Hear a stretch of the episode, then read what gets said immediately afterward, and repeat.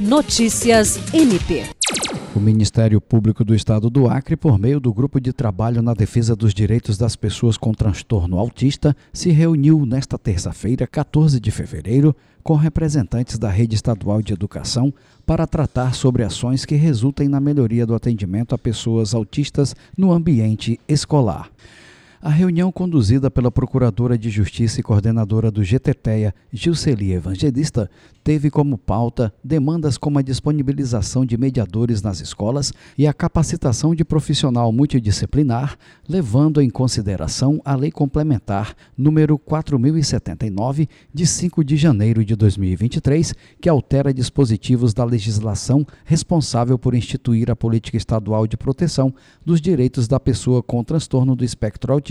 e estabelece diretrizes para sua consecução. Gilceli Evangelista ressalta que esta reunião é uma continuação do trabalho que o Grupo na Defesa dos Direitos das Pessoas com Transtorno Autista vem realizando e promovendo encontros com instituições e representantes da sociedade civil organizada para poder fazer indagações e construir caminhos para melhorar o atendimento às pessoas autistas em diversas áreas. Jean Oliveira, para a Agência de Notícias do Ministério Público do Estado do Acre.